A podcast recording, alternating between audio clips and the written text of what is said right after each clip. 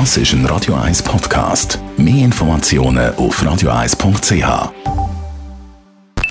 Die Morgenkolumne auf Radio 1 präsentiert vom Grand Casino Baden.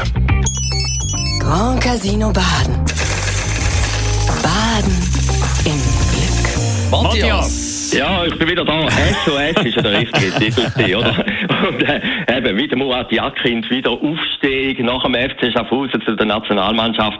Also, wie gesagt, gestern großes Fußballspiel. Ich habe es gesagt, der Granit Xhaka wird sicher nie der Liebling werden von der Nathalie Rickli, aber dialektisch gesehen ist er der beste Testimonial fürs Impfen. Es zeigt, es gibt ein Virus. Das zweite, man kann etwas dagegen machen. Und das dritte, und das hat ja der Fußballer gestern gezeigt, man kann immer noch daran erkranken.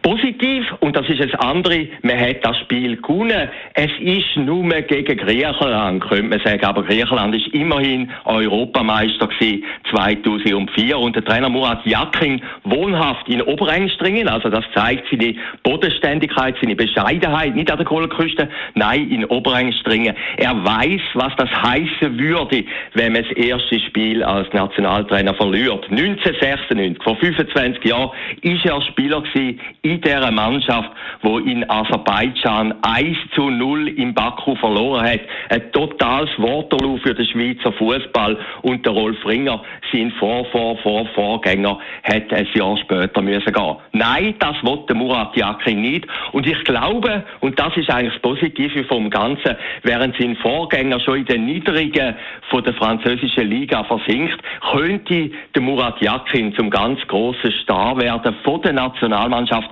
Er könnte das Köpi-Kuhn-Element einnehmen.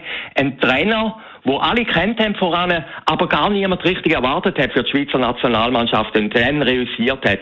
Das könnte dem Jakin passieren, eben aufgrund von seinem konservativen Auftreten vielleicht auch, aufgrund von seinem rhetorischen Talent, aufgrund von seiner Bodenständigkeit. Ja gut, aber jetzt kommt natürlich das nächste Spiel, nicht nur gegen einen Europameister von 2004, sondern gegen einen Europameister, wo wirklich Europameister geworden ist, triumphal vor wenigen Monaten gegen gegen Italien am Sonntag. Und der Jakin hat also ein riesen Problem.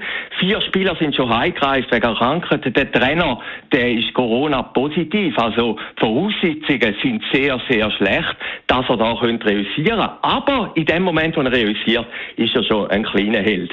Über jeden Artikel, wo man können lesen über den Murat Yakin, ist immer eins gestanden.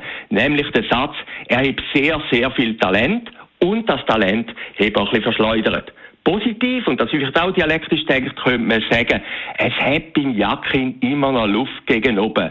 Auch als Trainer. Und das kann er gegen Italien nutzen. Die Morgenkolumne auf Radio 1 persönlich Verleger und Chefredakteur Matthias Ackeret ist das gewesen. Heute Abend wieder zu hören bei dir, Marc, in der Sendung Shortlist. Nehmen Mark Walder, der Zusammenschluss von diesen Online-Plattformen von TX Group, Ringier und Mobiliar ist ein Thema. Dann Nathalie Rickli, Zürcher Gesundheitsdirektorin, die mit Impfgegner ins Gericht geht. Und natürlich auch reden wir noch über den Murat Yakin, den neuen Nazi-Coach, der mit einem Sieg ist gestartet und jetzt erwartet Italien.